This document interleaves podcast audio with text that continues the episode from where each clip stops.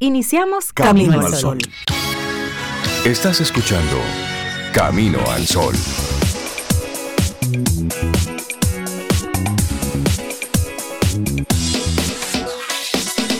Comienza Camino al Sol. Muy buenos días y bienvenidos a Camino al Sol. Es jueves. Estamos a 2 de marzo, año 2023. Buenos días, Cintia Ortiz, Obeida Ramírez y a todos nuestros amigos y amigas Camino al Sol oyentes. Buenos días, ¿cómo están ustedes? Hola, Rey, yo estoy muy bien. Un poco agripada, pero o sea, parte Eh, del folclore ya. Te siento así como sexy. Sí, por eso lo aviso para. Buen día. Vas a leer las frases hoy. Déjame ver de qué van las frases. Tal vez hable poco hoy. ok, ok, se te entiende, No sé, se entiende. pero- se entiende. Pero estoy bien. Se estoy bien. entiende Es perfecto. Te entendemos perfectamente. Perfectamente. Tranquila. Ah, pero aparte de la gripe, estás bien. Yo estoy bien. Estás sí, Eso chévere. es congestión nada más. Ok, Bien y muy linda además. Le piropié su, su blusa. Ay, Sí, su blusa así como linda. para hacer una especie de, de rito chamánico. Está, está ¿Viste? linda. Sabes que las mujeres eh, tendemos a hacer eso. Cuando estamos así un poquito eh, malita, vamos a decir así, que no nos sentimos en el mejor de los momentos. Sí, buscamos algo que así en el closet, algo que digas, Colorido. vamos a ayudarnos a brillar. Así es. así ¿Y tú, Cintia, cómo estás? Yo estoy bien, yo estoy bien. ¿Tú estás bien, en paz, en orden? En paz, en orden. Lo que no está en orden lo estoy ordenando porque es así, la vida lo- es así. Eso y- es vida. Eso y es lo la que vida. no se puede ordenar, pues. No, lo que no se Mm. puede ordenar, pues eh, hay que negociarlo, Hay hay que hacer las paces con eso porque no se puede quedar colgado por ahí. Algo hay que hacer con eso también. Exactamente. Y hasta regalarlo, porque tal vez otra persona sí pueda ordenarlo. Eso de regalarlo me gusta. Sí, Sí, porque esto no es mío. Téngalo para usted. Y ya. Exacto, y- no voy a estar, si no puedo, ¿verdad? No voy a estar bregando veces- con eso. No, no sé si, si les ha pasado a ustedes, pero a veces estás con una carga. Ajá. Una carga puede ser carga física o puede ser una carga emocional y o intencional. Y de repente tú dices, pero ven acá, ¿y ¿por qué estoy haciendo esto? esto no es mío. Esto no es mío. ¿Por qué Sí. yo estoy cargando esto? ¿Por qué estoy llevando esto? Y usted suelta. Sí, y, tú, dices- y tú dices, yo sabía que había algo que me molestaba. Yo sabía que había algo que me incomodaba y era precisamente eso. Estabas cargando algo que no te tocaba.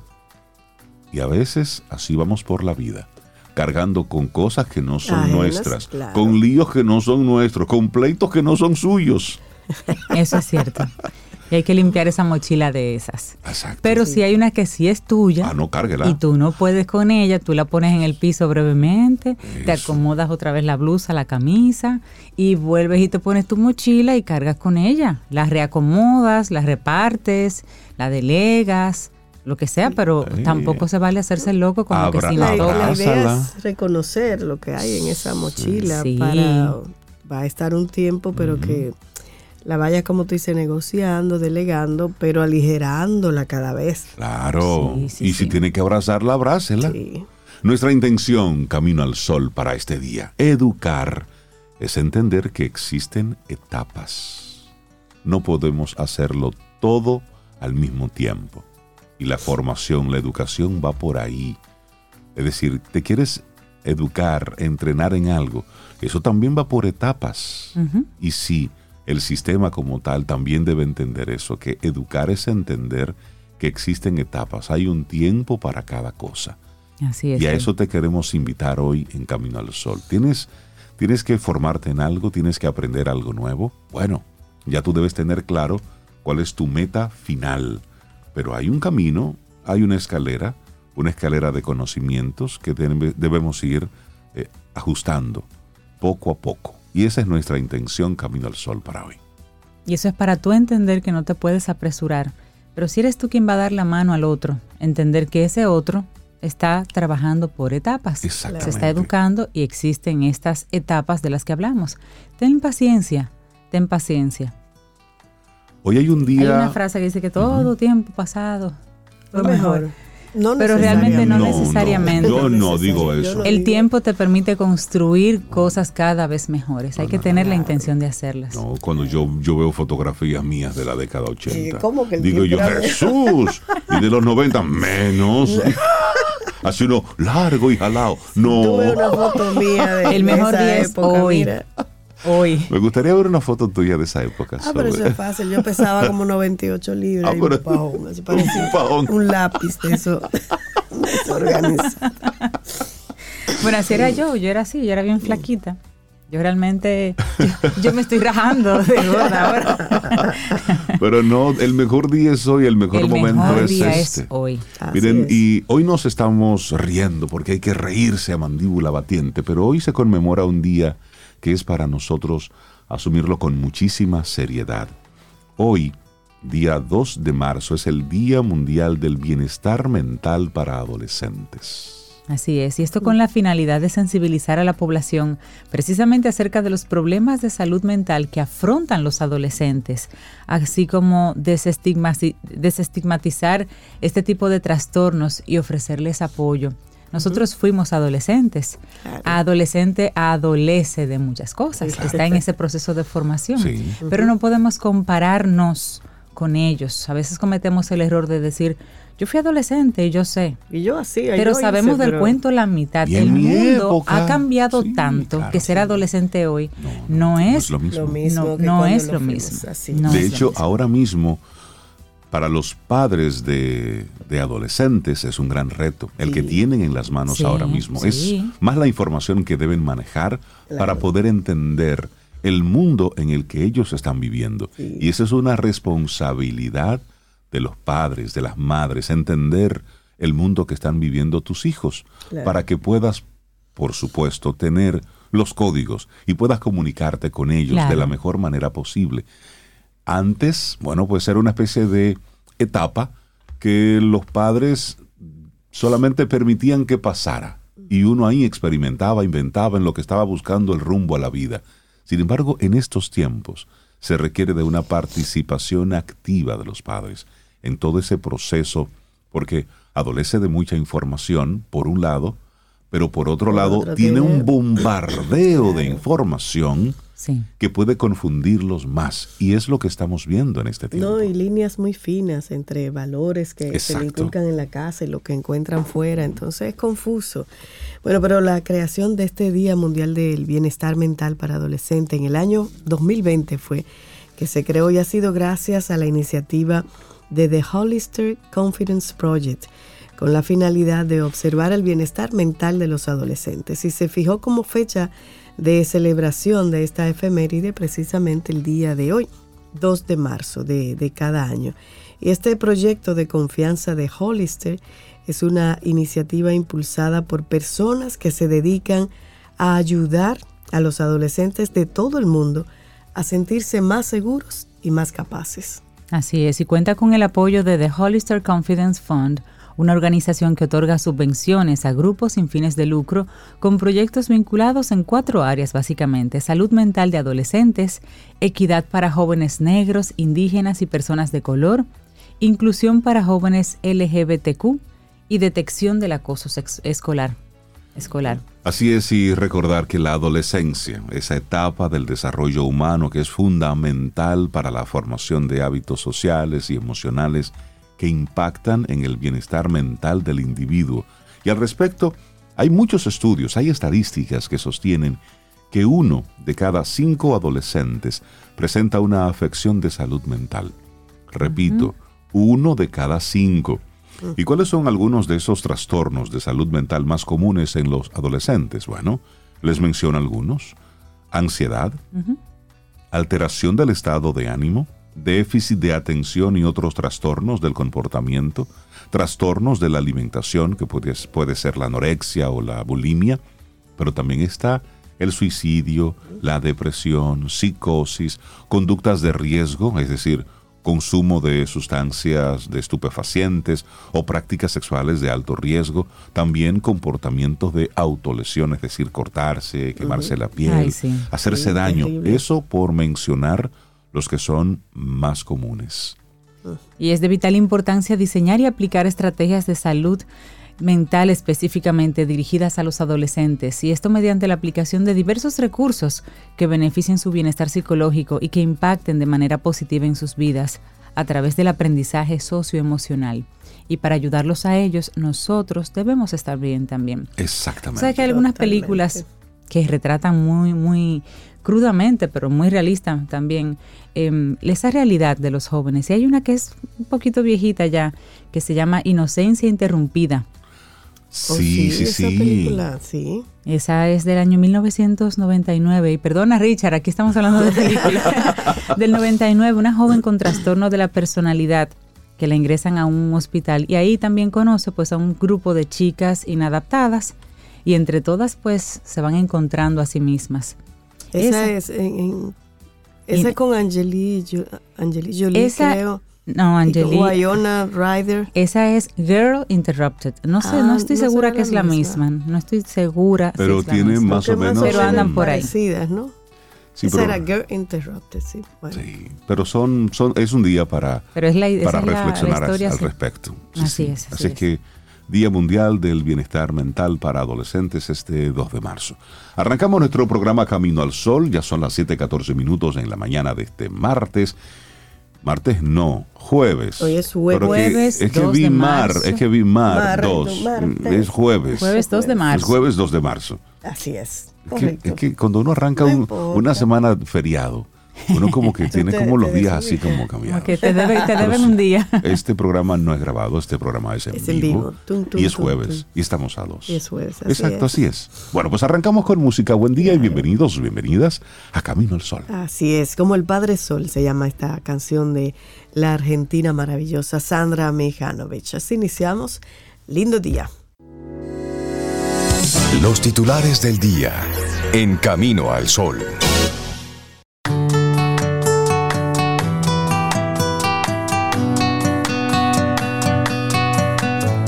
La adolescencia es el permiso de la sociedad para combinar la madurez física con la irresponsabilidad psicológica. Es una frase de Terry Apter. Qué buena esa combinación. Una combinación. La madurez con la irresponsabilidad psicológica. Eso es muy real. bueno, seguimos aquí avanzando en este Camino al Sol. No, los, los titulares es lo que tenemos para este momento.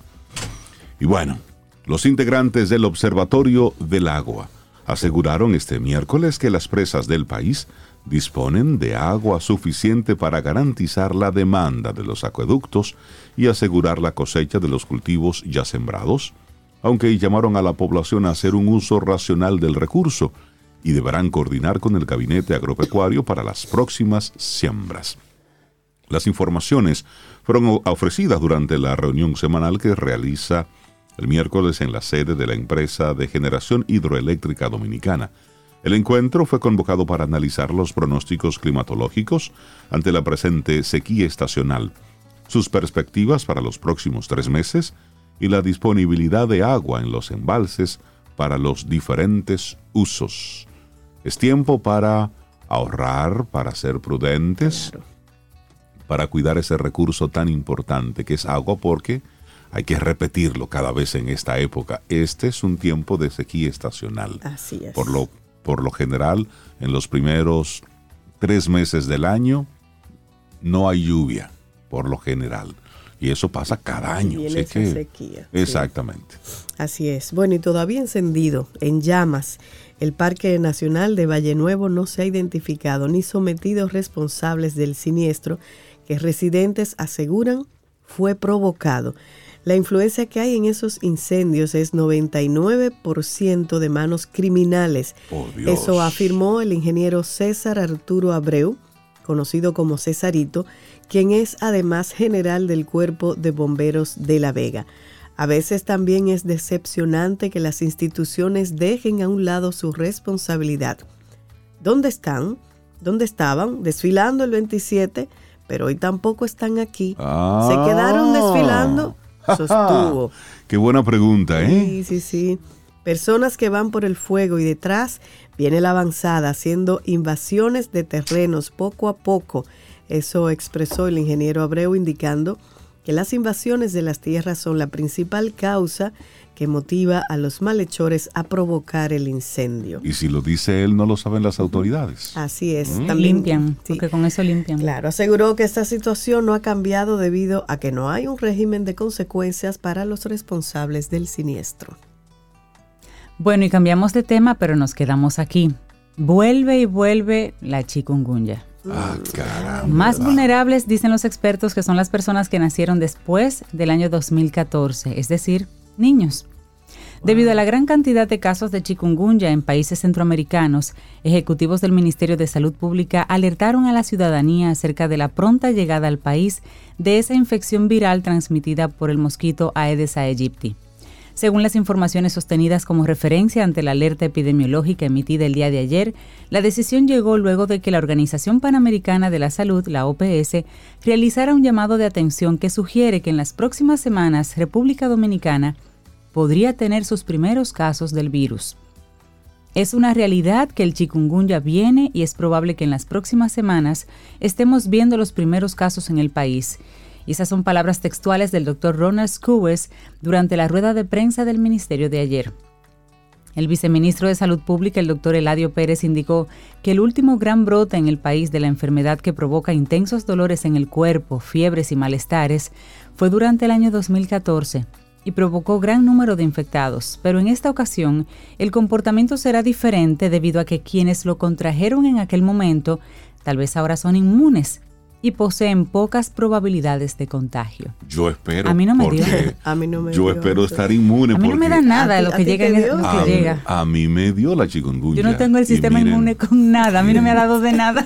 Yo, Tampoco. yo escucho ese nombre Y te y da- yo, Ay, y yo sí. entro en pánico. Te da tiriquís. Me Sí, entro sí, en sí. pánico. Te Es dio que- mucho dolor, yo Es recuerdo. que realmente Ay, ay, ay. ha sido como de esos, de esos virus que me marcó emocionalmente, porque yo duré prácticamente dos días que yo no sabía de mí, de una sí, fiebre. Sí, de fiebre y dolor. Y Yo luego- tenía a Elizabeth en su habitación acostada con fiebre y dolor. fiebre, sí. Y a Rey en otro lado acostada. Y yo era la enfermera. Y pa, pa, pa, pa. No, y yo recuerdo que luego, posterior a eso, quedó una, una secuela, Una de, secuela. de artritis. Es decir, el dolor en las articulaciones era importante. Así es que, chikungunya, señores, hay que cuidarse. Sí. Porque eso da, Sí. es muy feo, es muy doloroso. Las fuentes de agua, sí. los jarrones, las gomas, todo lo que tengamos en casa que pueda ser fuente de ese mosquito. Ese, a esa Egipto. No, y oye, ¿cómo Eso no hay es? que O sea, esperarlo. viene una sequía, hay que recolectar y guardar agua. Entonces viene, Viene la chikungunya, que, ese, que, que ese mosquito se produce Sí. o se reproduce en agua limpia. En agua limpia. Entonces, sí, pero el agua se tapa, se le pone un poquito de cloro. Sí, de. Se toman las medidas, digamos. Es eso. Bueno, cambiamos de tema. El 21% de la población femenina del país manifestó haber sido víctima de violencia económica, situación que amplía la brecha de equidad y crecimiento económico proporcional entre hombres y mujeres, según un estudio presentado por el Banco Popular Dominicano durante el lanzamiento de su programa Emprende Mujer. Las estadísticas elaboradas por el Observatorio de Género de la Oficina Nacional de Estadísticas resaltan que el 68% de las mujeres ha experimentado algún tipo de violencia en el ámbito público o privado a lo largo de su vida o durante la relación de pareja. En ese orden, la violencia económica supera con 21% la violencia física, la cual alcanzó un 17%. La proporción más alta en los tipos de violencia la ocupa la psicológica, con un 25%, según el informe presentado en el marco del mes en el que se celebra el Día Internacional de la Mujer, que es el 8 de marzo, y momento propicio que utilizó el Popular para externar su programa de apoyo financiero. Entonces, a propósito, tenemos que este, esta iniciativa Emprende Mujer lo que tiene como objetivo es integrar productos financieros, se van a complementar con capacitaciones y servicios de acompañamiento psicológico como resultado de la formalización de un acuerdo interinstitucional con enlaces, una red de inversionistas ángeles y el Patronato de Ayuda a Casos de Mujeres Maltratadas, el PACAM. Este proyecto va a facilitar a las mujeres el acceso a productos bancarios, como cuentas, préstamos, seguros, para apoyar financieramente su proceso como emprendedoras. Esas son unas buenas noticias desde el Banco Popular, este apoyo. Sin embargo, estas estadísticas son muy tristes, son muy penosas. Claro, y si está bajo violencia económica, no va a poder acceder a eso. Por supuesto. Pero el PACAN hace su, su trabajo. Claro. Así es. Bueno, oigan esto que terrible. Desde el pasado viernes, alrededor de 40 familias del barrio Nuevo Atardecer en Los Farallones por la Avenida Ecológica están viviendo en la calle luego de que desconocidos armados y encapuchados, apoyados por policías, destruyeran sus viviendas, sustrajeran dinero, televisores, mercancías de colmados y otras pertenencias.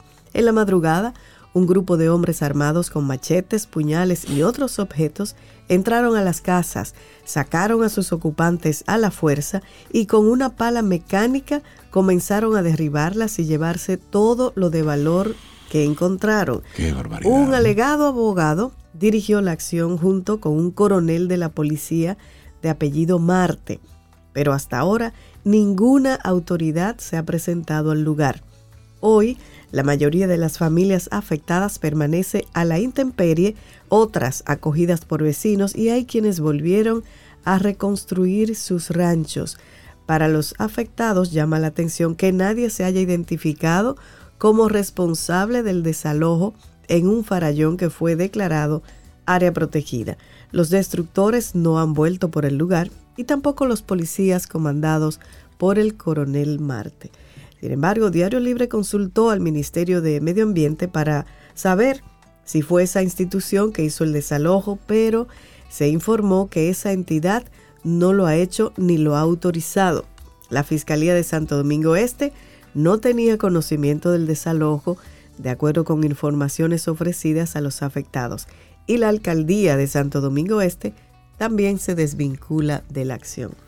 Es, Eso- es una pena a veces la- las formas, tú sabes, pero eso es área protegida. Sin embargo, sin embargo, esos terrenos ya tenían varios decretos en el que varios presidentes habían eh, puesto las, las informaciones con relación a las familias que están viviendo Que ahí. no deberían El- estar ahí. No deberían Que no estar deberían, ahí. Sin claro. embargo, lo que se ve detrás de todo este abuso, porque cuando vemos que son acciones deliberadas, que no tienen ningún tipo Encapuchados, sí, y sobre todo, óyeme, esas personas fueron víctimas y de, de toda esta tropelía y fueron dejados a la intemperie. Así es. decir, se aparecieron con palas mecánicas, les robaron todo lo que tenían de Sí. valor, se lo llevaron y ahora que no era ese sitio, que era en otro lugar. Ah, sí, Eso es lo pidieron que- excusa porque era otra parcela. Exacto, Pero- no era en esa parcera, era en la otra.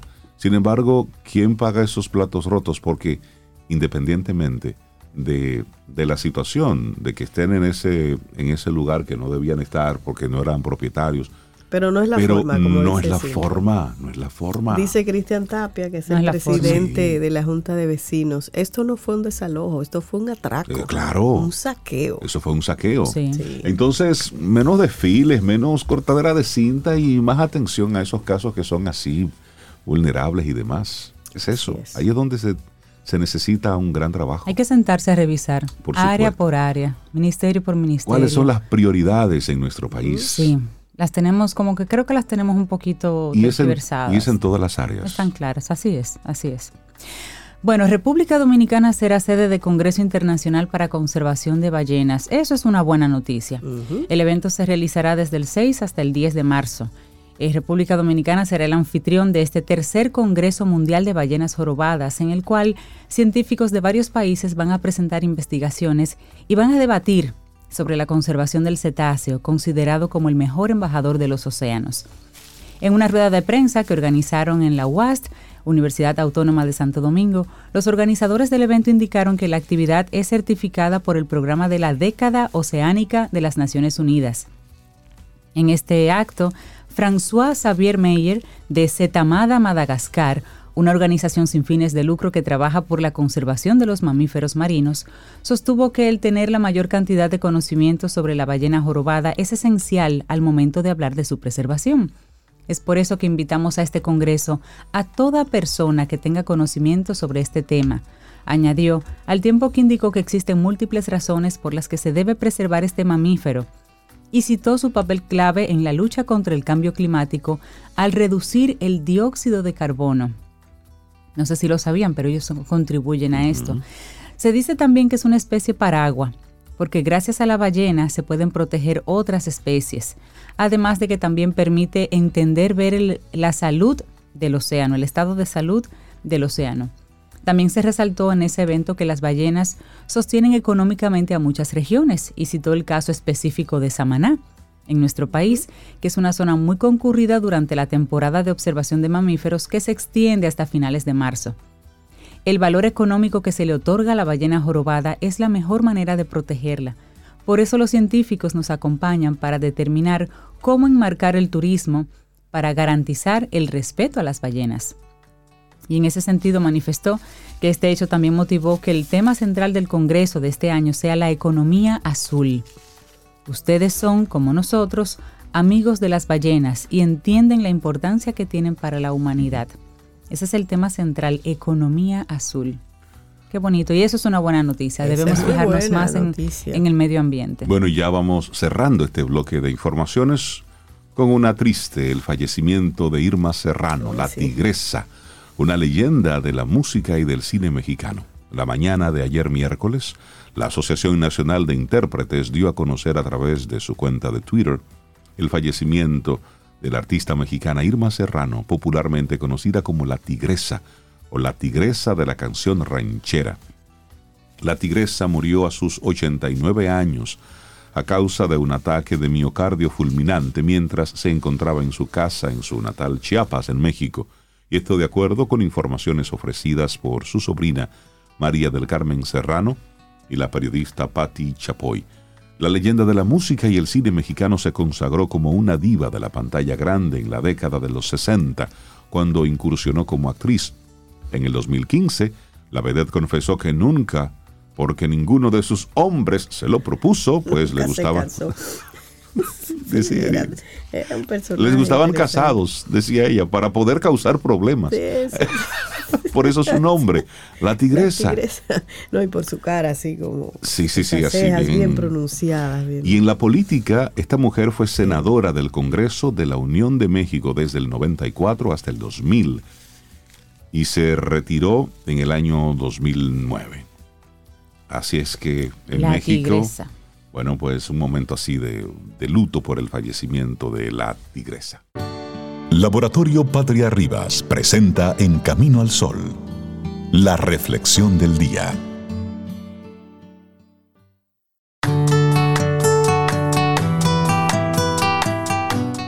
Ay, ay, ay, ay. Conocieron a la tigresa. Díganme, ¿les gustó?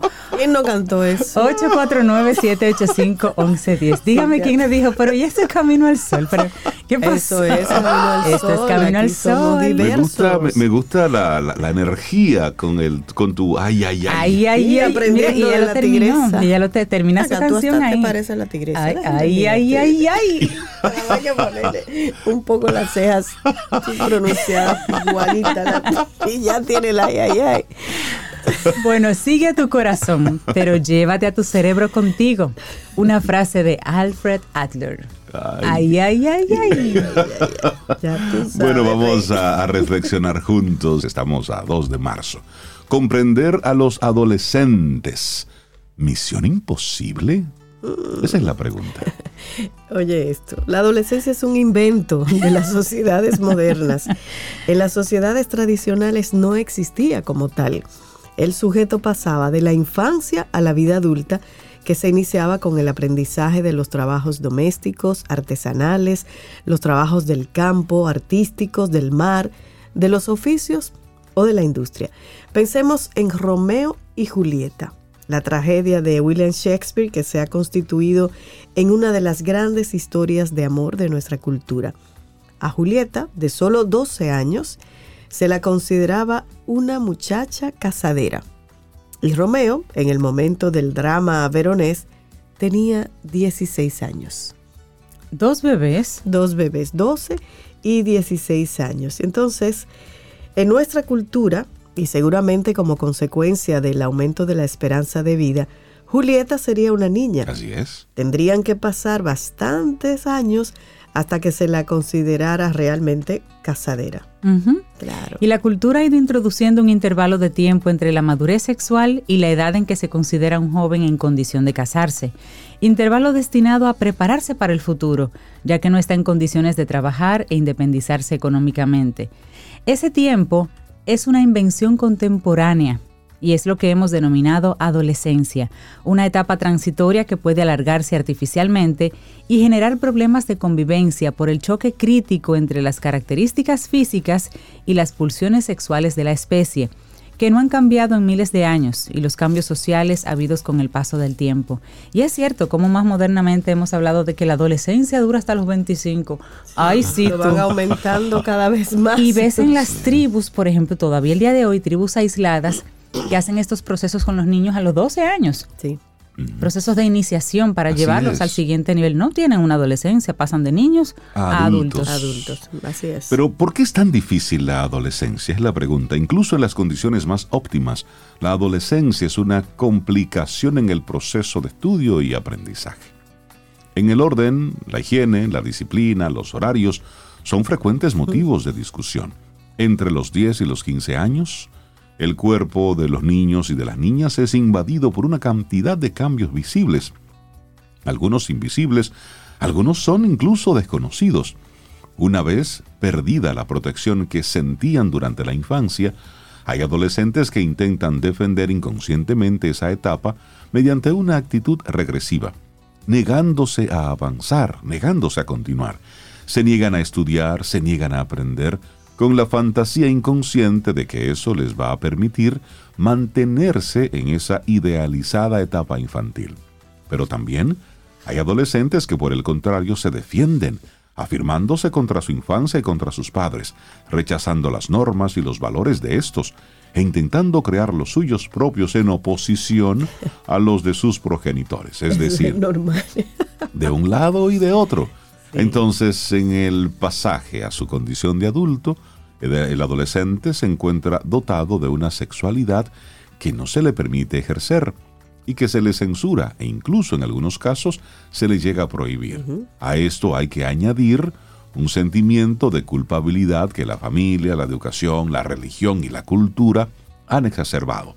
Sometida entonces a todas estas presiones, la sexualidad de los jóvenes se transforma en una máquina productora de síntomas patológicos que viene entonces acompañado de prejuicios y también de muchos silencios en muchos que casos. puede causar muchos problemas en la Claro. vida de un adolescente. Pero ¿cómo reducir la frustración adolescente? Bueno, no se dispone de una solución concreta para la sexualidad de los jóvenes, pero hay que tener claro que es necesario acabar con el silencio hipócrita, con la negación, con los tabúes y los prejuicios que pesan sobre la sexualidad de los adolescentes, porque es precisamente esta actitud ciega y sorda ante el tema la que fomenta conflictos psíquicos, fracaso escolar, actitudes contestatarias antisociales y toxicomanías. Una cuidadosa información acerca del funcionamiento fisiológico y psíquico del sujeto, de su sexualidad y de la anticoncepción constituyen una asignatura pendiente, un aporte significativo y una medida preventiva importante. Si se llevara a cabo, podría incluso disminuir la elevada tasa de embarazos en menores de 16 años con las dramáticas secuelas que conllevan.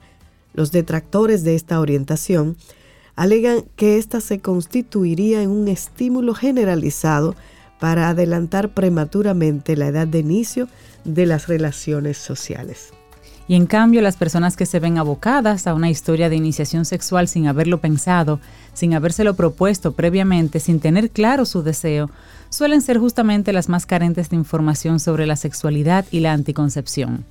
Tenemos a nuestros jóvenes condenados a la pasividad, a la dependencia económica, afectiva y social durante su etapa más rica, más productiva, cuando su potencia intelectual, física y sexual están en pleno apogeo.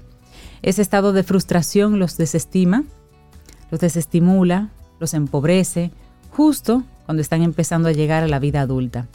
Pero reconozcamos el potencial que tiene la adolescencia. Claro, y esto es interesante porque han sido muchos los adolescentes, muchos genios que en esa etapa es donde han tenido su mayor éxito, su mayor logro. Por ejemplo, Galileo descubrió la ley del péndulo a los 17 años y formuló las leyes sobre la caída de los cuerpos a los 26. Newton creó el cálculo diferencial inventó la gravitación universal e imaginó la naturaleza de la luz antes, los, antes de los 25 años. Imagínate. El caso de Einstein, eso es, es especialmente muy conocido, lo que todavía se califica como una la última gran revolución de la ciencia que tuvo lugar en 1905, cuando Albert Einstein, a los 26 años, publicó aquellos tres artículos en la revista Annalender Psychic, en la que por supuesto ahí mostraba su gran teoría. Pero también tenemos a Werner Karl Heisenberg, que propuso las relaciones de incertidumbre con solo 26 años. Pero James Watson tenía 25 en el año 1953 cuando mostró lo de la doble hélice del ADN. El primer invento de Edison fue a los 22 años. Es decir, Pero estamos los aquí... tanto nosotros no lo vemos tanto como adolescentes y sin embargo se muestran como adolescentes en este... Bueno, ya la adolescencia es hasta los 25 en este tiempo, pero estamos hablando de gente en su temprana juventud. Claro. Por supuesto, ¿cuántos años tenía Steve Jobs y Stephen Wozniak cuando comenzaron a inventar con esto de Apple? Tenían 21 años y 26 respectivamente. Cuando un cerebro está, digamos, en esa etapa productiva, Claro. y usted no tiene que comprar leche ni pagar luz, y se le da esa oportunidad, ese talento, es cierto. Una persona con pocas responsabilidades, digamos, un adolescente, pero con un cerebro, con esas capacidades extraordinarias y con las herramientas y el tiempo para desarrollarlo, imagínate tú todo lo que pudiéramos hacer hoy en día con tanto talento joven que hay. Claro, y tanta información. que solo necesitamos quizás darles el tiempo y las herramientas y, el, y, y- y una guía, porque tienen tanto Y ahora sobre mismo. todo en esa época tú comienzas a descubrir el mundo. El mundo. Y no tienes los prejuicios que tenemos los adultos. Es decir, en esa etapa de la adolescencia, no hay, tú no tienes un no. El no viene de parte del sistema. y del Claro. adulto. Pero sí. tú a nivel individual, tú no tienes un no en la como una etiqueta. A esa edad todo Tú es está- posible. Exacto, todo tú es estás es por posible. experimentar. Así es. Uno que le Entonces- va, tú sabes, castrando Entonces los esa adultos. energía. Exactamente. Así es. Bueno, y los adultos ya en la declinación de nuestras energías no estamos en condiciones de resolverles su futuro. Y a ellos que sí tienen la energía, los tenemos psicológicamente disminuidos e impedidos. Está pendiente una revolución por hacer en las ideas, en la educación y la crianza. Acordarse de abordar la problemática en la adolescencia puede ser ya demasiado tarde. La siembra comienza en el nacimiento, en el amamantamiento, en la estimulación temprana, en el amor, en la ternura, en un hogar que genere seguridad y paz. Es una inversión de tiempo, pero sobre todo de paciencia, de comprensión, de tolerancia y de calidad del vínculo. La pubertad y la adolescencia son la época de la cosecha. Si hemos sembrado bien y cuidado de nuestros retoños, por nuestros frutos, bueno, se espera que nos reconocerán. Sí. Comprender a los adolescentes.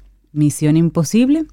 Un escrito de Juan Pundic, psicoanalista, que compartimos aquí hoy en Camino al Sol.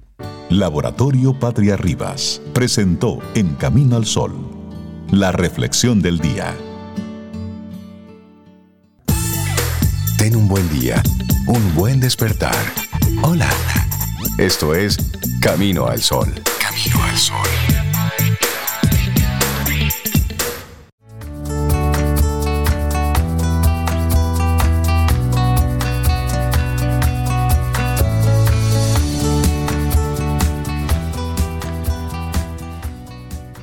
El encuentro entre dos personalidades es como el contacto entre dos sustancias químicas. Si hay alguna reacción, ambas se transforman. Carl Gustav Jung. Seguimos avanzando en este camino al sol. Muchísimas gracias por estar conectados con nosotros. Sobe tiene gripe hoy en el Sí, día. yo lo avisé temprano. Sobe tiene una sí. gripecita, entonces. Déjame echarme más para acá. Sí, sí, eh, aléjate, aquí tenemos. Sí, pero es, es- es Yo tengo una mascarilla ahí, pero es una en simple, vivo. es una simple gripecita lo que tiene Sobe. yo espero no contagiarlo. No, tú no nos contagias, Sobe. Al contrario. De buena vida. De buena, de exacto, buena buena vibra, de de cosas, gripe. de cosas buenas. Una gripe bien. Hasta de gripe. Una gripe bien. Una gripe bien. Mira, a Bueno, la gente pues- le gustó la canción de la Martina. Sí, porque Sí, eso también te Dice un saca. amigo Camino al Sol oyente que todo en la mexicanada se resuelve con plomo. Tenían su forma de resolverlo, ¿no? ¿No? Y ella que le gustaba los Una voz fuerte, una voz, una voz así con mucha energía. Ella que tenía cara de no barajar un pleito. Que, no, que no le gustó, que no la vuelva a torturar. Claudine, es Irma Serrano, la Es, tigresa, por- por favor. Y además es, ahora o nunca, era el No, momento para que no le conocerla. guste, pero no me pidas que no la vuelva No, a por, poner. por favor. Y además, estábamos despidiéndola en Camino al Sol Claro se sí, merece. claro, Sí, claro. claro. Bueno, nosotros contentísimos de recibir a Fénix Pérez, nuestra coach personal aquí en Camino al Sol. Fénix, qué bueno Fénix. tenerte. Las masas. Efectos especiales. Hola, una hola. oh. Eso, Fénix, ¿y tú cómo estás? Buen día. Ay, yo estoy muy bien, muy contenta de estar aquí. Nosotros más. Sabes que estamos en una edad en la Ah. que no podemos dejar de vernos mucho tiempo. Es cierto.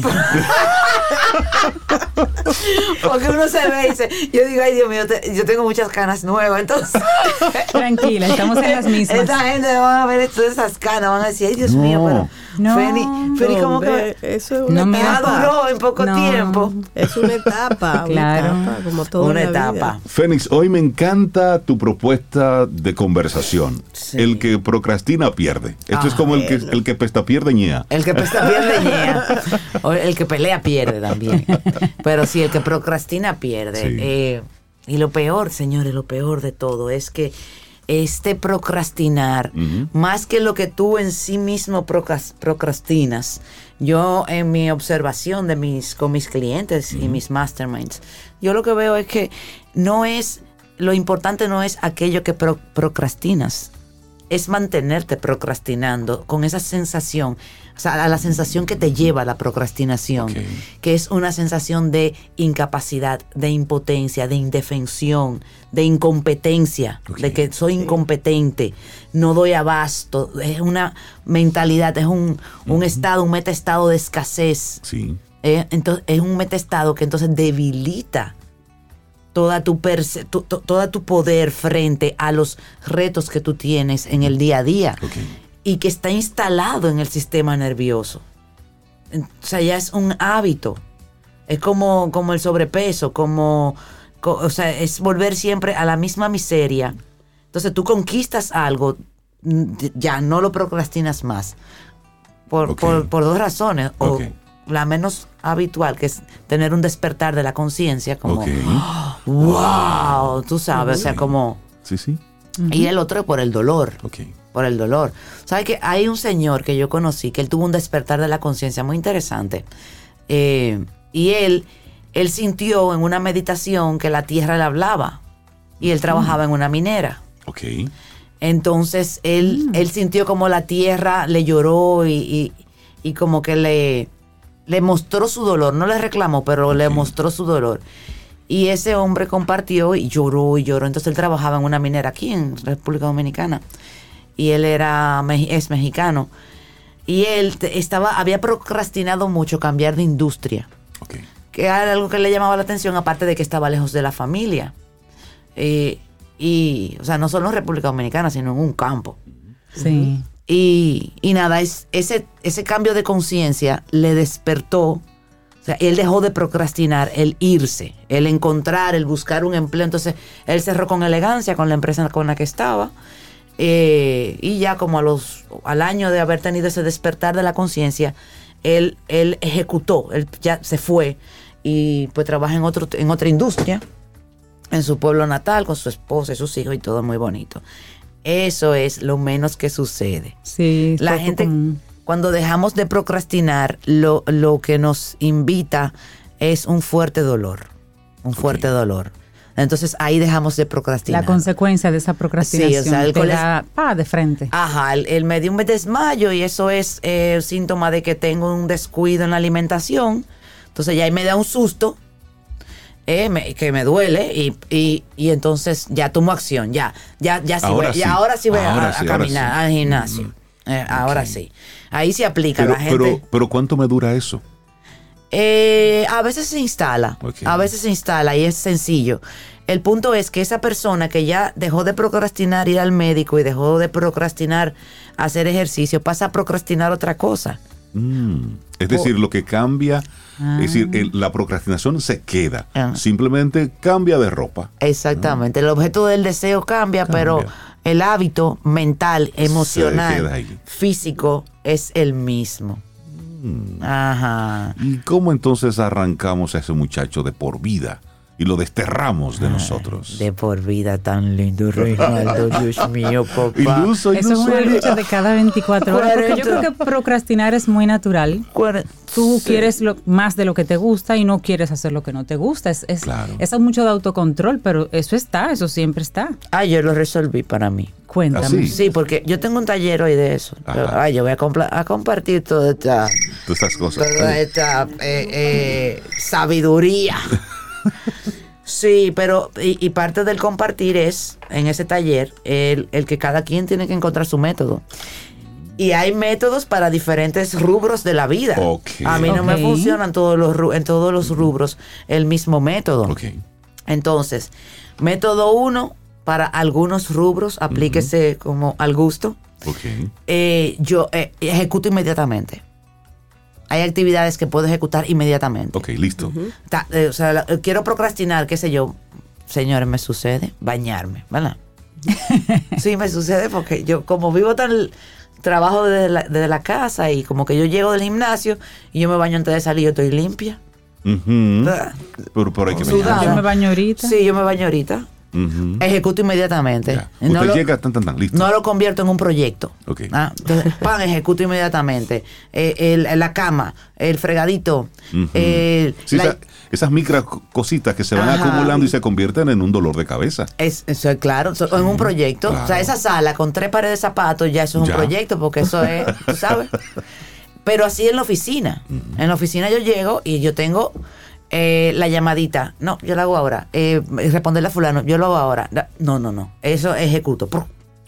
Y me- cu- cuando me siento en la, en la procrastinación, porque no siempre estoy ahí. Entonces, eh, hay, por lo general, ya he podido instalar que yo trabajo por bloques. Ok. O yo me siento, este es el bloque del WhatsApp y los correos electrónicos. Ahí, prum, va, y yo lo hago todo. bla, bla, bla, media hora, 40 minutos, lo que me tome. Eh, y después me, me- me hago un premio, un treat. Claro. Ajá. Que no, no tiene que ser comida, ¿no? Ok. Entonces, eh, otro método. Otro método. Procrastinado oficialmente. Sí, es la legalización de la pro- procrastinación. Es decir, esto se va a procrastinar y se acabó. oficialmente. Ok. Eh, y es un método muy efectivo para que las, los objetivos pasen por el filtro del tiempo y se vean realmente la validez slash la importancia que tienen para mí. Si yo me pongo a analizar desde un punto de vista profundo el tema de la procrastinación, voy a llegar a los miedos y eso me lleva a las creencias, al sistema de creencias. Ah, Pero en, en lo que eso se, en lo que usted brega eso, ¿verdad? Que ah, con un coach se resuelve y a veces el coach eh, humildemente tiene que decir, mira, de, de todo este plano tuyo, a- aquí este pedacito, eso es terapia. Ok. Porque hay cosas que el, el que al cliente hay que enviarlo eh, a favorecerlo con esa herramienta Por de, supuesto. de, de- de referirlo. Eh, bien, pero mientras se resuelve lo de las creencias y tal aquí en, lo- en la, super- en la superfi- superficialidad, que no es nada de superficial, pero eh, hay metas que en los grupos masterminds y en lo, con mis clientes individuales, y es una de las propuestas de hoy, es postergar oficialmente. Ok. Eh, para esto que yo procrastino, yo lo voy a posponer para dentro de tres meses. O sea, yo vuelvo y retomo el tema en tres meses. Eso filtra una barbaridad las metas. Tú te das cuenta que cuando tú le puedes, la puedes mirar desde lejos, tú, tú puedes ser objetivo en la mirada. Ya tú no lo miras, atención aquí, desde el ego. Ok. Porque el ego, el que dice, tú estás mal, tú lo estás haciendo mal, tú estás tarde, ah, y eso tú no lo vas a hacer. Ah, ella no lo va a hacer, ella no lo va a hacer, ella es Ah, pero mira, es guapa. Terrible. Y tú quieres ganarte ese proyecto cuando tú ni siquiera eres capaz de tal cosa. Ah, pero esto está malo si contigo le contamos. Ese es el ego. Esa es la conversación del ego. Eso no, eso no, no, no, no es, porque sea una conversación interior que yo tenga, no quiere decir que yo tenga la razón. Exacto. Ahora hay que verla, hay que escucharla, claro que sí. Ahora, antes de ponernos a escuchar, y esto es PNL 01, eh, sepárate del objetivo, sepárate, míralo de lejos, Sí, mueve- sí. muévelo allá, a ver cómo se ve. No, cómo se ve. Claro.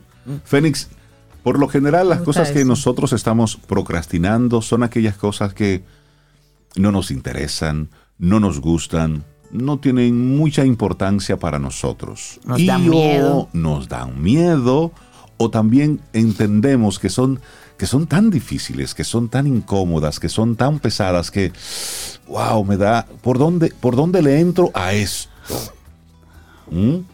Son algunas de las razones por las cuales nosotros, en sentido general, podemos Sí, sí. procrastinar. Pero ¿cómo yo instalo el sentimiento del deber, de la responsabilidad, Ay, del Ay, cumplimiento, como una, como una herramienta precisamente para evitar la procrastinación? Es decir, aunque no me gusta, pero tengo que hacerlo.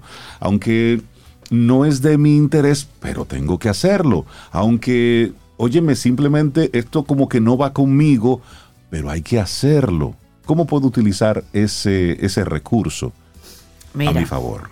ahí es una belleza, porque ahí hay varias cosas. Ajá.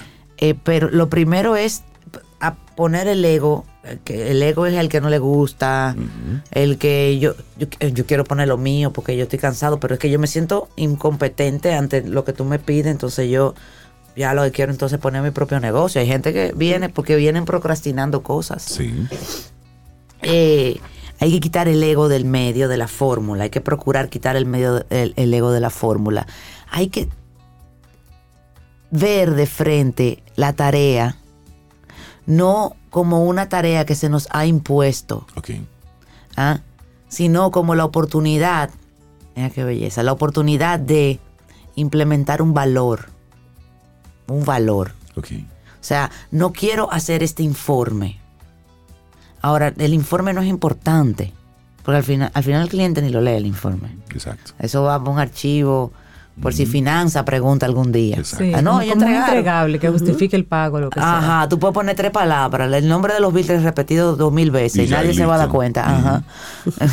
Y Firma Mickey Mouse. Porque ellos, eh, un proyecto es una conversación, tú sabes. Claro. Entonces, pero a la, el yo sentarme a hacerlo, y esto es un reencuadre, no es una labor que yo estoy haciendo por cumplir, por ser responsable, por sino por yo domesticar, domesticarme, por yo sentirme satisfecho. Ser responsable, claro, pero no, no para el otro, sino esa satisfacción yo mía del deber cumplido. ¿Ah? Ese, ese, ese ser confiable para mí, convertirme en una persona confiable para mí. Eh, es conectar las tareas que tenemos con los valores Muy bien. que queremos, que tenemos o que queremos desarrollar o que queremos desarrollar más en nuestras vidas. Esos valores que queremos transmitir. Por, por ejemplo, para mí uno de los valores es, eh, eh, no, yo no le tengo nombre todavía, pero es como vivir sin culpa. Para mí eso es como uno. Ahora, vivir sin culpa, pero en excelencia. Entonces yo lo estoy buscando como la fórmula. Entonces cuando me toca hacer una tarea que no solo no me gusta, sino que reta mi minuciosidad. Yo tengo el nivel de energía en 9, según las pruebas psicométricas, y eso no- yo no lo he podido bajar. Ni creo que quiera bajarlo. No, ¿y tampoco. para qué? No, Y ahora, Tú estás bien así. y ahora que la doctora Oemil me puso vitamina D pullada aquí atrás, yo voy a hacer una 9, nueva 9 de espacio. 10, Félix. 9 de 10. Ok. Yo tengo Manténla 9 de ahí, manténla ahí. yo no soy mi- orientada a, ser, a ser meticulosa de manera natural. Yo sí tengo una gran capacidad de concentración porque mi mente está, está bastante educada, pero sentarme. O sea, después que yo me senté bien, pero Exacto. sentarme. Exacto. ah, Ese es el gran reto. Ajá, exacto. Eh, ahora, ¿cómo yo logro esto sin, Ajá. sin, sin la culpa? ¿Cómo yo logro esto desde, desde, desde la satisfacción personal? Ok. Entonces yo, yo, yo lo hago, yo me siento, yo me hablo, yo, yo, o sea, ven, vamos a sentarte, Fénix. Pero eso, eso, esa conversación comienza varios días antes, cuando hay que entregar un informe. Tú sabes, de- va- vamos, ¿cómo lo voy a lograr? ¿Qué voy a hacer? ¿Qué tengo que tener listo? O sea, yo tengo que tomar en cuenta hasta si bebí mucho líquido, porque si me paré al baño, boté la concentración y cogí, entonces voy a hacer tres llamadas y cojo. Yo, yo implemento poner el celular en modo avión. O sea, yo me llevo estrategias. y me voy entrenando, me voy entrenando en lograr ejecutar aquellas tareas. Ahora, mi, mi, mi, mi promesa es que si ejercitamos lo que yo les propongo, la procrastinación como un hábito nervioso del sistema nervioso va a desaparecer Muy bien. como, un como algo conocido. Tú vas a, a procrastinar algo y te vas a sentir mal. Tú, tú vas a decir como, espérate, no, esto no, está- no está bien. Porque, ah, no, no, que eso yo no lo voy a hacer. O eso yo lo voy a hacer ahora. O eso yo lo voy a delegar. Ah, porque tengo ejecutivos, señores, que son secretarios y secretarias de sus asistentes. Que le, le asignan tareas a los asistentes en la reunión de la mañana. Reunión de 8 de la mañana. Un par de ellos rezan, hacen su oración. pra- Ok, a repartir tareas, vamos. Tú que tienes, tú que tienes, tú que tienes. Y toda la tarea viruta, toda la virutica. en La toman ellos. eh, eh, dice, no, yo lo hago. El jefe dice, yo lo hago. Yo, yo hago eso. Y cuando viene Y a ver, yo tengo un jefe, un alto ejecutivo o un dueño de una empresa, eh, hombre o mujer, con la agenda llena de viruta. Sí. De cosas que no aportan ningún tipo de valor real a, a la dinámica de la empresa. y tiene entonces un pendiente de yo tengo que sacar el tiempo estratégico. Yo estoy pensando en alquilar una casa eh, fuera de la ciudad y aislarme dos semanas porque yo necesito el tiempo estratégico. Sí, pero vamos primero a educar, a educarte. ¿Cuáles valores están enlazados a eso? Y vamos a educarte en, en, en esto, porque vas a llegar a aislarte dos semanas y vas a trabajar los últimos tres días. Otra cosa importante de la que yo voy a hablar hoy en el, en el taller es del biorritmo. Ok. Ah, sí. Ay, sí, usted no puede pretender parecerse a nadie. A nadie. No, no, o sea, eh, yo estoy en un reto del gimnasio y me pesaron ayer. Ajá. Y yo aumenté, tú supiste. Ok. Yo, pero yo aumenté dos libras de músculo. Ah, por Dios. Y ¿Eh? No es lo base- mismo. que no es lo mismo. Y yo estoy de lo más feliz, porque es que mi proyecto no es a corto plazo. No, mi proyecto es a largo plazo, Claro. porque yo, yo vengo desinstalando un asunto que gracias al favor de mis ancestros que me han dado permiso, eh, o sea, venimos de un linaje de gente con sobrepeso y yo no, yo, rompiendo yo no voy a estar fit eh, dos años. Yo quiero estar a sentirme bien siempre, cada día. Como un estilo de vida y ya. Eh, hacer las paces con eso. Exa- y- exacto. Y por ejemplo, yo he tenido muchos éxitos a lo largo del tiempo, como dejar de pensar en comida 24/7, que el que. El que sabe sabe. Ah, Totalmente. que, que voy a cenar, no, entonces no me voy a comer esto, no, pero pero sí, bueno, me lo voy a comer, pero entonces no voy a comer en la noche. Pero entonces Y comienza esa negociación. Ay, ansiedad Padre eso. Termina Ah. comiendo agota. todo el tiempo. Y, entonces, y al final tú dices, total, estamos gordos. Ajá, y se lo come. Ay, total. eh, Mi, mi- mi marido me quiere así o mi marida me quiere así, ya eso total. Entonces, eh, es importante que nosotros eh, abramos la conversación, que, que vayamos, comencemos a construir una, una narrativa en función de eliminar la procrastinación. Es eso. Vamos a comenzar controlándola para eventualmente eliminarla, porque es- esta pregunta para que usted se la haga. ¿Cómo es tu vida si tú le quitas esa sensación de que estás en falta? Claro. Que antes te la daba tu mamá o el colegio o, el- o alguien venía a hacerte sentir culpable. Y la angustia que causa eso. Claro. Y la parálisis, o sea, Sí. a nivel de negocios, ¿cuánto Sí. dinero tú te dejas de ganar? ¿Cuántas innovaciones tú dejas de hacer? Porque tú tienes unos pendientes, entonces esos pendientes te hacen sentir de cierta manera que te sacan, te mantienen fuera de tu zona de poder. Totalmente. O sea, el coaching de aquí a 100 años no va a hablar de instalar el metestado de la zona de poder, no. O sea, los chamaquitos van a nacer con eso instalado. La zona de poder instalada desde el poder real. Tú sabes. Y con relación a lo que ustedes hablaban ahorita, eh, o sea que yo pienso que nosotros ahora mismo estamos viviendo en un gap. Hay como un, Tenemos un, un Una hueco, brecha ahí. una brecha Ajá, y, don- y se está dando una adaptación donde está todo satisfecho. Porque yo trabajaba por arroz, habichuela y carne, comida, Exacto. gasolina, carro. Tú sabes, pero yo tengo clientes y he tenido la oportunidad, esto ha sido muy bonito, de trabajar con uno, un par de adolescentes. Adolescentes veinteañeros ya, jóvenes. Exacto. Porque, eh, como es hasta los 25. Hasta los 25. Yo doy fe de eso. Sí. Y está bien.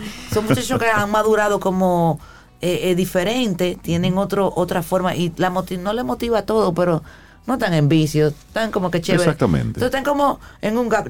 Ah, que no les interesa nada. No, lo que pasa es que no tienen a mano lo que les interese. O simplemente no le interesan las cosas que a nosotros, a su edad, le interesaban. Nos interesaban. Exactamente. Sí, a nosotros, a nosotros nos pasó recientemente.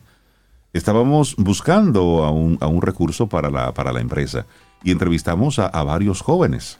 Y para nosotros era interesante ver cómo lo que de manera tradicional era una entrevista de el que va a contratar hacia el posible empleado o hacia el candidato, se convertía en una entrevista de ellos hacia nosotros.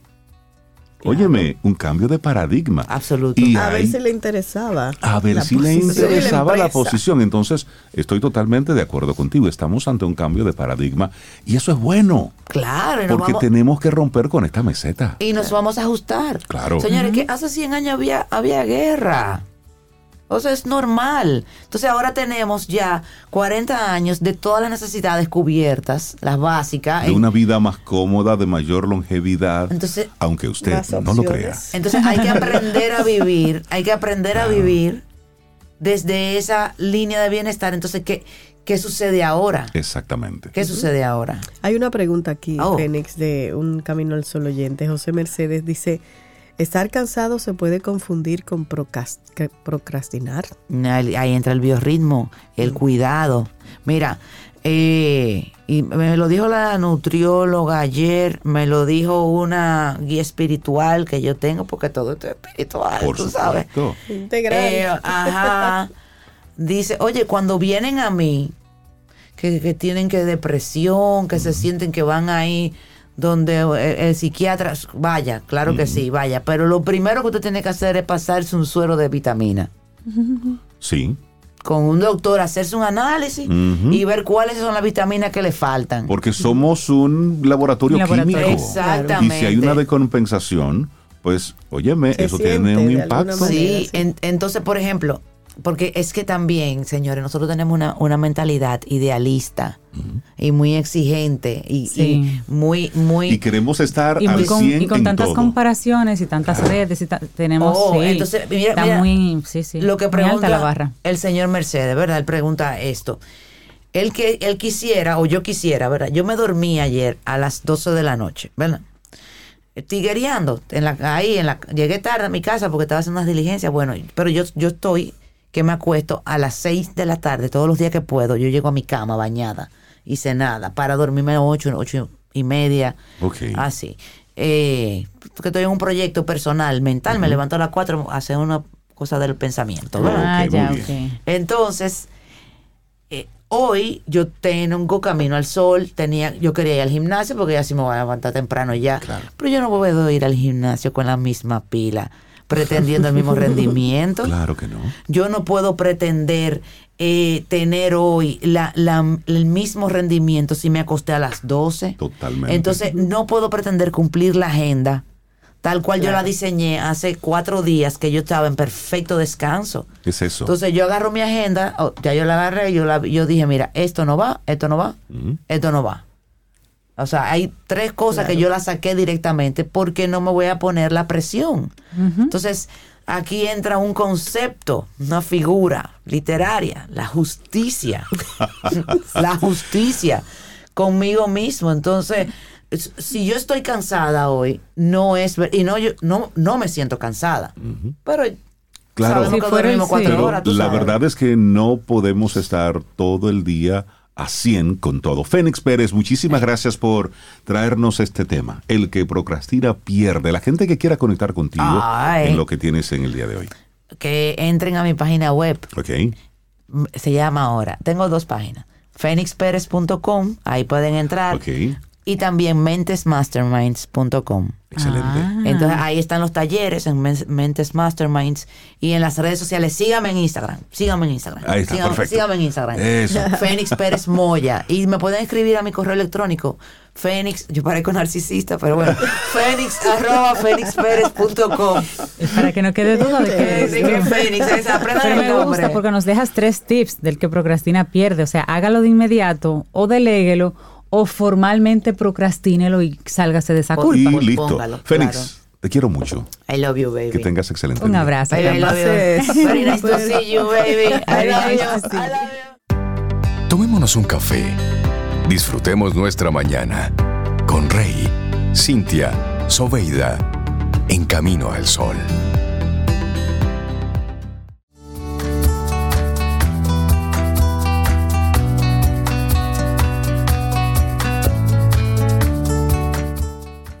Nuestra siguiente frase es de Lao Tzu y dice, la salud es la mayor posesión, la alegría es el mayor tesoro, la confianza es el mayor amigo.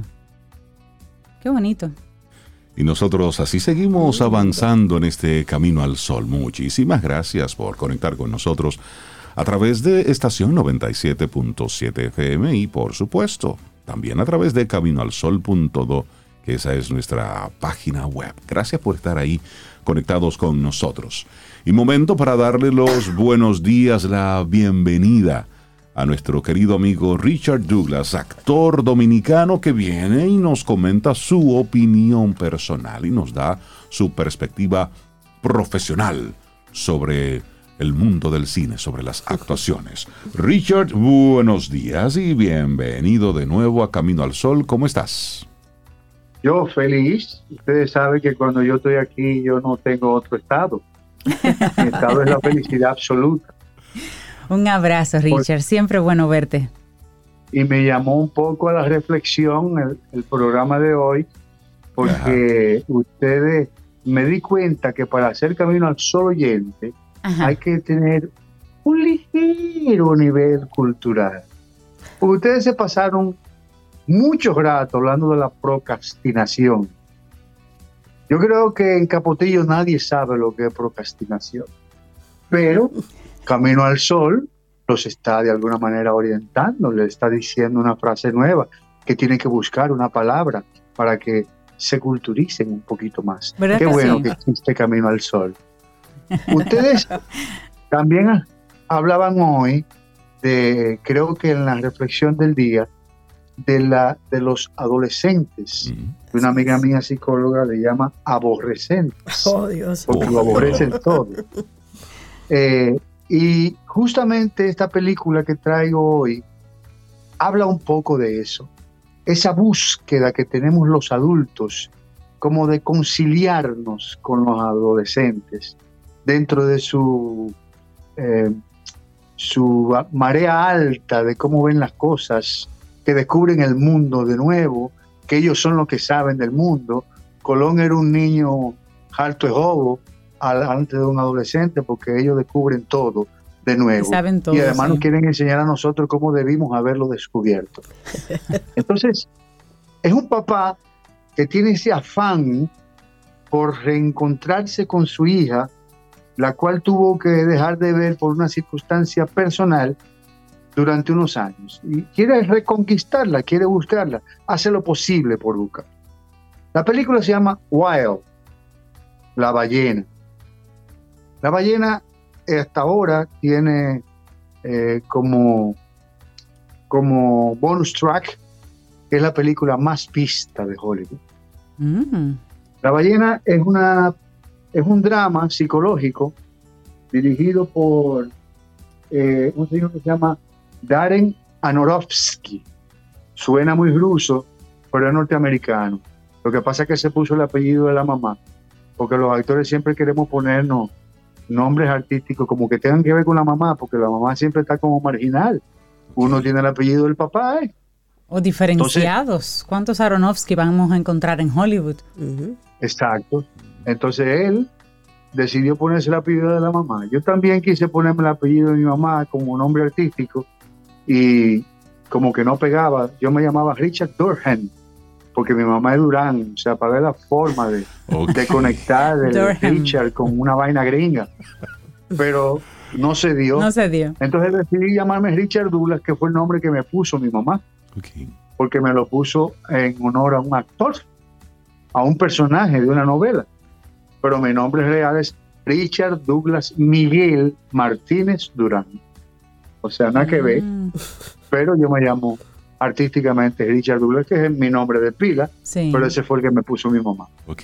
Bueno, este eh, a- eh, Darren Aron- Aronofsky se ha especializado en, en dramas psicológicos, ya ganó el Oscar con El Cisne Negro y más recientemente hizo una película que nosotros recomendamos por aquí, que se llama El Ángel de la Muerte, que es con este actor que ganó el Oscar también, que hizo La chica danesa, ¿se acuerdan? Que la Sí, comentamos? sí, buenísimo, sí. Excelente. Excelente. Bueno, entonces ahora hace este otro drama psicológico. The Whale, Es un la ballena. individuo, ajá, es un individuo que es un profesor de, de- de literatura, hace, da cursos por eh, virtuales a los universitarios, eh, hablándoles sobre la formación literaria que hay que tener para ser escritor. Eh, es muy bueno en su trabajo, y, pero nunca prende la cámara de su televisión para que no lo vean, porque el individuo cayó en una obesidad mórbida, luego de una experiencia emocional, sentimental, que lo, que lo llevó ahí. El individuo se come de cena tres pizzas todos los días, pero además se pasa el día comiendo. Él tiene ah, aproximadamente 650 libras Wow. para que nos pongamos en, en el orden de lo que es. Entonces, esta, este personaje lo seleccionó el director entendiendo que este actor había sido como subutilizado como actor y quiso darle la responsabilidad de este personaje, la cual lleva de manera magnífica, muy bien caracterizado, muy creíble, muy confiable. Este es Brendan Foster. Brendan Foster es el famoso actor que conocimos de las primeras películas de la momia, no sí, las de, sí, sí, de la de. Tom Cruise. Hizo algo de Tarzán la también, me momia, parece. Las primeras, Ujú. que era el joven que brincaba mucho, Musculoso, Ese- bien formado. muy buen mozo, por todo. Entonces ese Darren eh, Foster hace esta película. En esta película debería, él está nominado para el Oscar, pero en esta película debería ganar el maquillaje. O sea, es, es sencillamente impresionante cómo logran mantener los gestos del actor con una prótesis. La prótesis, te estoy hablando de que te dije que el tipo tiene 650 libras Sí, en la o sea, película. todo lo- todo lo tiene gordo en la película. Es una prótesis completa, de pies a cabeza, pero mantienen la- las expresiones del actor. El actor puede proyectar su actuación a través de las, de las expresiones y lo hacen magníficamente. Eh, según lo- lo- lo- lo- los relatos, tardaron mucho tiempo para hacer esas prótesis, son hechas de látex, pero el actor hasta las manos no son de él, es un guante y los pies no es de él, es una, es una prótesis. Entonces, es un individuo que se maneja dentro de su obesidad mórbida, mórbida, perdón, con mucha facilidad de expresión y lo logra perfectamente. Logra enternecernos, logra ponernos tristes, logra ponernos alegres, logra ponernos hambrientos. Este, este, es- esta actuación para mí sencillamente es brillante, pero acompañada del maquillaje, porque no hicieron un trabajo tal que no le permitía al tipo expresarse. Se expresa perfectamente, sus expresiones están muy bien cuidadas.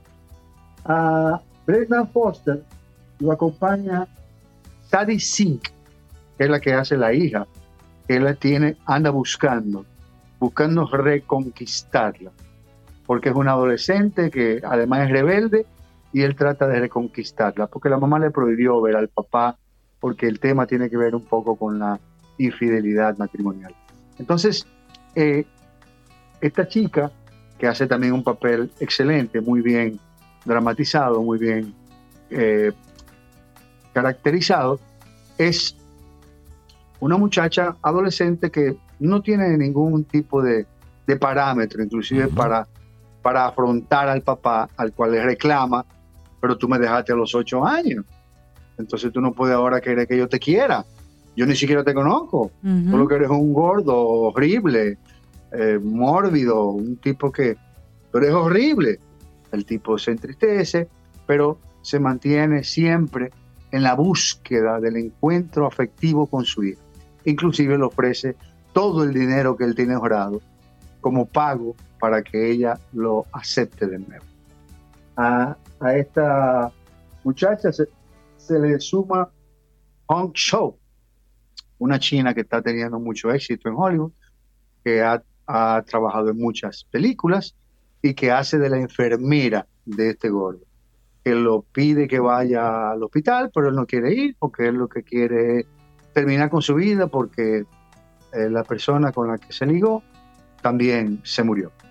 Eh, aquí también se suma eh, T. Simpkins, un muchacho joven que hace de un como de un misionero de una iglesia que trata de irlo a convencer de que se arrepienta para que llegue al cielo al final ni era tan evangélico ni quería tampoco que él se fuera tanto al cielo y también tenía un conflicto personal que se resuelve dentro de la dentro del argumento de la película.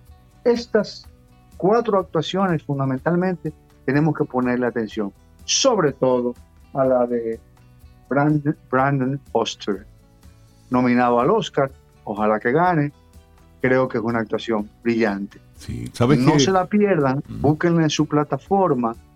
Yo no puedo decirle por aquí ninguna plataforma que lo puedan ver, pero pueden verlo buscándolo ustedes por Claro. alguna plataforma. ¿Sabes algo, Gracias. Richard? Antes de que te despidas, ¿sabes que eh, este actor, eh, Brendan Fraser, él tuvo precisamente a principios de año, él ganó el premio en los Critics' Choice y él, Ajá. este es su primer papel después de 12 años. Entonces, cuando le tocó eh, recibir el reconocimiento, él dio un muy emotivo discurso. Estos eh, premios que son los premios del Sindicato de Críticos de Cine de Hollywood, los Critics Choice Awards. Y él le dijo al, al director de esta película, él le dijo, yo estaba en el desierto y probablemente debí dejar un rastro de migas, pero tú me encontraste. Porque él tenía prácticamente ya más de una década que no Sin tenía trabajar. ningún tipo de trabajo. De proyecto, wow. Exactamente, Wow. y fue esta película que lo sacó también un poco del, del anonimato en el que se encontraba, en el que se encontraba este actor. Bueno, y esta maravillosa Ah. actuación que dice Richard puede también ponerlo de nuevo en la luz y en el, y en el radar de otros directores. Qué Exacto. bueno, qué bueno, ojalá que así sea. Así que gracias por traernos esta propuesta, Richard, en el día de hoy. No se la pierdan, La Ballena. Por favor, gracias a ustedes por este chance y a Supermercados Nacional por permitirme decirles mi opinión personal y que la acepten. Así es, así es. Gracias, Richard. Un abrazo. Muchas gracias. Cuídate Un mucho. abrazo. Tomémonos un café. Disfrutemos nuestra mañana con Rey, Cintia, Soveida, en camino al sol.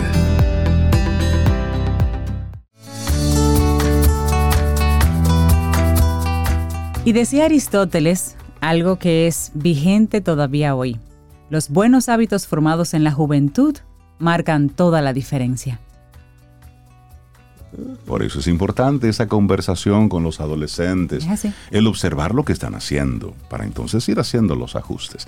Nosotros seguimos aquí avanzando en este Camino al Sol. Gracias por estar conectados con nosotros a través de estación 97.7 FM y también a través de caminoalsol.do. Es nuestra web, entra ahí, caminoalsol.do. Y nosotros contentísimos de recibir a Sara Despradel, máster en finanzas corporativas, tiene muchísimo tiempo compartiendo herramientas muy prácticas para cómo organizarnos financieramente. Sara, buenos días, bienvenida de nuevo a tu casa. ¿Cómo estás? Gracias, feliz de estar aquí, la verdad que sí.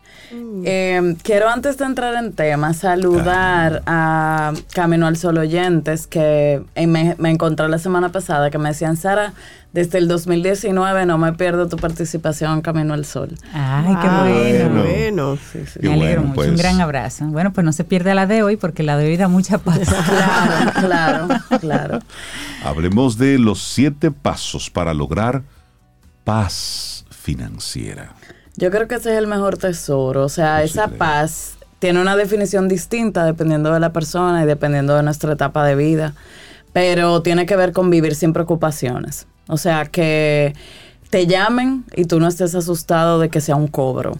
Que tú puedas gastar en lo que te hace feliz, que tú puedas eh, disfrutar de la vida. Viene un fin de semana largo, me puedo ir a donde yo quiera porque mi presupuesto me lo permite. Exacto. Y sobre todo vivir sin sobresalto, dormir bien, Ay, eh, no dormir tener úlceras, no tener gastritis, no tener eh, esa pérdida de pelo que viene por la preocupación Sí. y tantos estados eh, de verdad terribles que produce cuando tú tienes un- una situación de angustia financiera. Además, sí. lo importante que es tu poder poner tu cama, tu, tu cabeza en la almohada. Claro. Tranquilo cada noche, porque es mejor un pan de agua vacío Claro. Como dice que un bistec con preocupaciones. cuando Claro. suena ese teléfono que tú, tú Ay, no lo respondes, es el porque banco. la angustia es el banco, Claro. es fulano que le debo, mira. No, lo bueno Entonces, cuando- es como cuando que es el banco, al, pero al para mediodía, tú sentándote en la mesa, es como Ay, un timing. ay. Sí, Eh,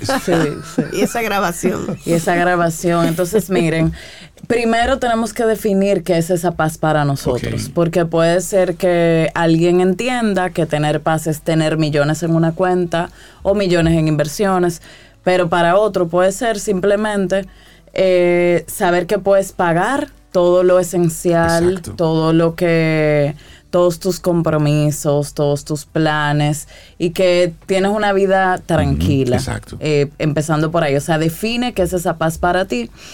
Y para mantener una persona financieramente en paz, ¿qué tenemos que hacer? Primero, gratitud, o sea, agradecer todo lo que ya yo tengo, porque ese es el primer paso base a que cuando ya tú valoras lo que tienes, tú dices, bueno, pudiera tener más o esta casa pudiera estar mejor, pero agradezco que tengo un techo. Exacto. O sea, desde esa conformidad es que tú puedes ir evolucionando e ir valorando lo que primero tienes. Totalmente. Y toda persona, independientemente de la situación que esté, tiene cosas que agradecer. Primero si está viva. Claro. O sea, eh, no podemos, eh, a veces hay la vida, si la vida fuera estática, no existieran las estaciones. O sea, fíjense, ya vamos entrando en primavera, el frío va bajando un poquito, luego viene el verano. Si todo se mantiene igual, entonces eso es un indicador. Si la naturaleza es así, nuestras etapas productivas, nuestros, nuestros trabajos, no necesariamente vamos a estar iguales. Y entonces es importante entender eso porque pudiera, ahí es que viene el tema de guardar pan para mayo, Exacto. porque no todas las estaciones se supone que tú vas a cosechar igual. Y es estar claro precisamente en eso. Sara, cuando estamos hablando de paz financiera, antes de ya comenzar a De decirlo, los un, dos, tres, cuatro, cinco. ajá, ajá. Cuando hablamos de paz financiera, es importante recalcar que debe ser tu paz financiera. Sí, por eso decía, porque hay muchas, porque hay muchas fórmulas, es decir, y ahora que hay tanta información, pues mucha gente puede decir, mira, la paz financiera tú la puedes alcanzar cuando tú tienes resuelto esto, esto, aquello y lo otro, pero no necesariamente, es decir, define cuál es tu concepto real de paz. Claro. O tú ves en las redes esa presión de que fulanito tiene un tal carro, un O se esto, fue para. o se fue para, o anda esquiando, o no, y por qué yo, si trabajamos en el mismo sitio, yo no puedo, o no. En- Entonces nadie conoce realmente si esa persona que está aparentando ese estilo de vida Duerme tranquilo. duerme tranquilo o tiene o lo está haciendo de manera tal que en el futuro no se va a arrepentir. Claro. Entonces, para todo necesitamos un fondo de emergencia inicial. Se recomienda internacionalmente mil dólares. Ok. O sea, mil dólares es, eh, eh, digamos, en Santo Domingo el equivalente a 55 mil pesos. ¿Por qué? Si la canasta familiar, el costo son 26 mil pesos, tú tienes mil dólares o, o- o esos 55 mil pesos, 56 mil, estamos diciendo que tú tendrías más o menos dos meses de los costos básicos. Pero volvemos a lo mismo. puede ser que nada más de casa, yo por ejemplo pago 64 mil pesos. O sea, tener mil dólares no me sirve para nada. O sea, yo tengo que ir creyendo, creando canasta. mi primer fondo de un monto que realmente me permita, por lo menos, ese es un, ese es un buen medidor, que te cubra un mes de casa. Puede ser de alquiler o del préstamo hipotecario que tú tienes. Eso está ahí. Entonces eso, ¿por qué? Porque cuando tú tienes, tengo lo de la casa, o sea, en términos de paz, Psicológicamente es como que de aquí no me sacan por lo menos este mes, exacto. cuando tú tienes ese, ese, esa cuota tranquila. Segundo, saldar deudas tóxicas.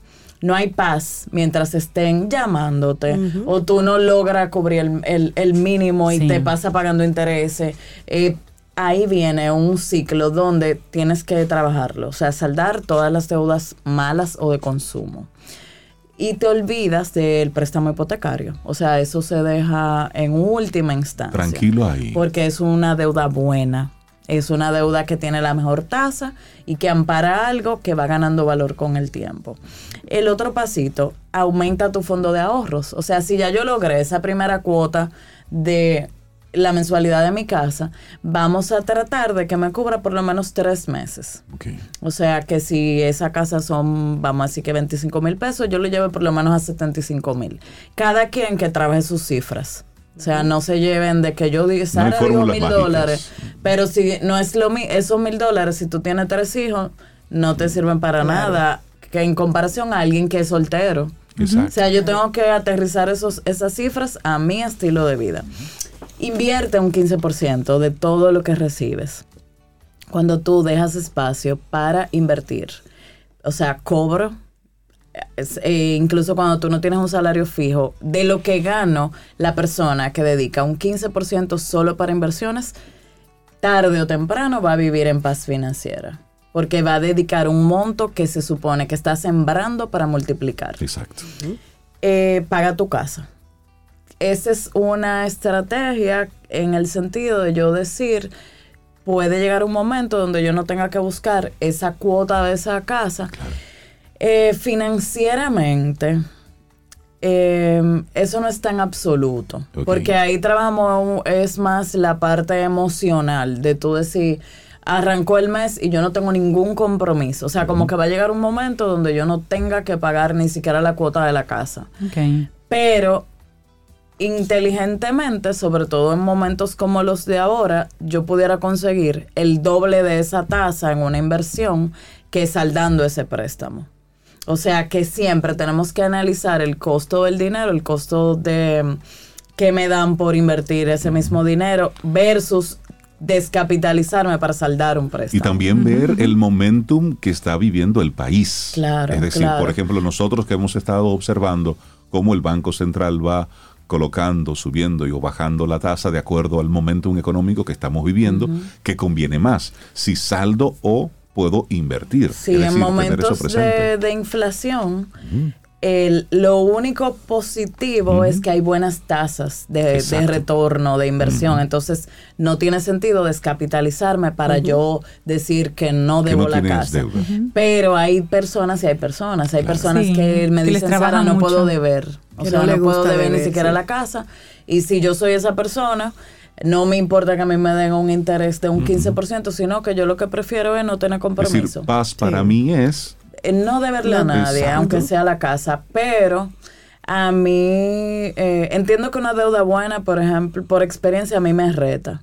O sea, creo que tú, eh, cuando va pasando el tiempo, tú dices, wow, pero ya yo pagué un año, dos años de esa cuota, que si no, lo, si no hubiera tenido el compromiso, lo gasto. Claro. O sea, como que a veces tener ciertas inversiones de ese tipo te retan a producir y a enfocarte. Y creo que para alguien así que se reta, que, que es eh, que tiene un, Tiene alto funciona compromiso, Sí, es porque paz. es posible que tú estés, como tienes el compromiso, sacas ese dinero No, y puntualmente. aparece, te Y retas a una, y una vez ese compromiso Te desaparece acomoda. y ese dinero desaparece. Sí, y te acomoda. Es decir, tú no sabes de dónde tú sacabas el pago para eso. así, así y el mismo. dinero se vuelve agua y sal. Por eso alguien que quiere realmente evolucionar financieramente, yo le digo, eh, si saldaste, por ejemplo, un vehículo, un préstamo de un vehículo, dura por lo menos un año sin tener que financiar un vehículo y usa ese mismo dinero para capitalizarte.